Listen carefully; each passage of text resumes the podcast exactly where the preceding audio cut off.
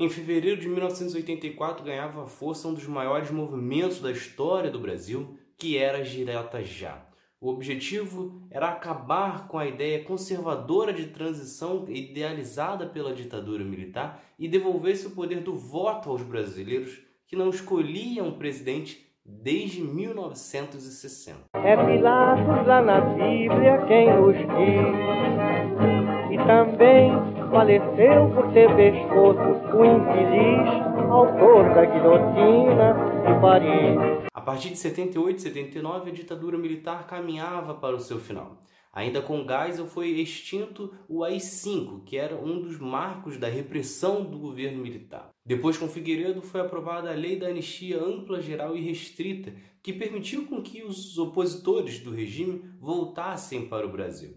No entanto, como já falei aqui em outros episódios, a Lei da Anistia acabou se mostrando um verdadeiro cavalo de Troia, afinal, devido a isso, que os militares que torturaram e mataram durante o regime militar não foram acusados e nem punidos até hoje. Embora tudo isso já estivesse programado para o fim da ditadura militar, o processo ainda assim não foi fácil. Alguns militares queriam evitar a redemocratização e inclusive organizaram diversos atentados pelo Brasil. O mais famoso acabou sendo do Rio Centro, no qual militares morreram com uma bomba no colo que estava programada para explodir em um evento de trabalhadores no Rio Centro do Rio de Janeiro. Este fato, somado à falta de esclarecimento do governo militar que colocou o acontecido como segredo de segurança nacional, acabou afastando Figueiredo do processo de reabertura.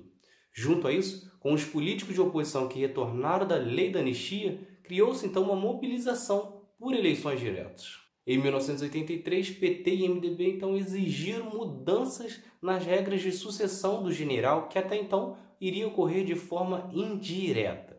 Para que isso fosse alterado, teria que ser aprovada uma emenda constitucional que foi então lançada pelo deputado Dante de Oliveira. Inclusive, a emenda carregou o seu nome. Além de MDB e PT, PDT e PTB também se uniram no movimento para que conseguissem as eleições diretas.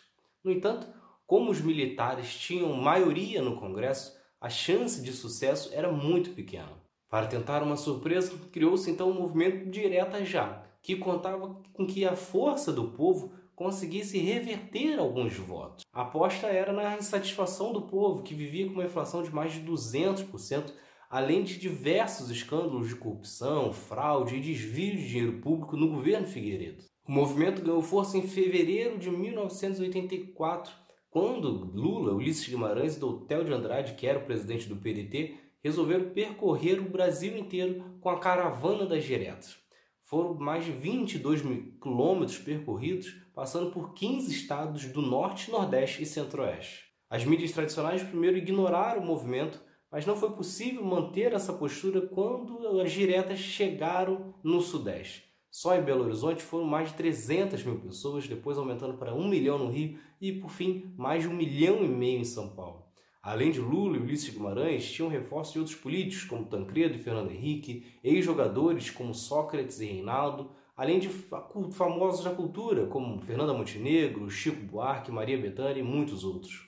No entanto, mesmo diante de tanto apoio popular, a campanha esbarrou novamente na opressão da ditadura militar. A votação da emenda Dante Oliveira ocorreu em 25 de abril, com Brasília e outras 10 cidades de Goiás com estado de emergência decretado pelo governo militar.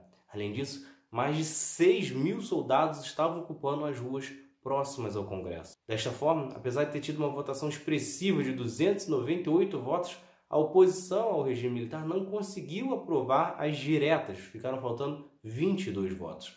O detalhe é que 113 políticos não compareceram à votação. Isso gerou um enorme clima de decepção ao povo que neste momento ainda temia que não ocorresse a redemocratização. Isso teve um grande impacto em quem seria o presidente. Isso porque se a eleição fosse direta, o candidato do MDB certamente seria Ulisses Guimarães, que tinha amplo apoio popular. Como a eleição passou a ser indireta, o escolhido foi Tancredo Neves, que ficaria encarregado de negociar apoios no Congresso. O próprio Tancredo, por diversas vezes, declarou que aceitava liderar uma negociação com os militares para a sucessão, o que acabava tirando um pouco as forças do movimento das diretas já. Não dá para saber se Tancredo simplesmente tinha dúvidas de um possível sucesso das diretas já, ou se simplesmente achava que a eleição direta era o caminho mais rápido para que ele chegasse ao poder, levando em consideração que, caso a eleição fosse direta, ele ainda teria que convencer o partido a ser ele escolhido e não Ulisses Guimarães para a disputa eleitoral. Tancredo então conseguiu costurar as alianças do MDB com o PTB e o PDT, além de trazer também Sarney para ser seu vice. Sarney era o presidente do PDS, o antigo Arena, o partido dos militares. O político do MDB só não conseguiu convencer o PT a participar do colégio eleitoral, pois o Partido dos Trabalhadores acreditava que uma eleição indireta era uma transição muito conservadora. Só que, como todos sabem, Tancredo Neves acabou não assumindo. Ele foi internado na véspera da posse e acabou morrendo antes de assumir de forma oficial. Já a eleição direta foi garantida na Constituição de 1988, liderada por Ulisses Guimarães. Então é isso. Se vocês gostaram, se inscrevam, ativem as notificações e continuem acompanhando. Tem mais outro lado da história por aí. Valeu!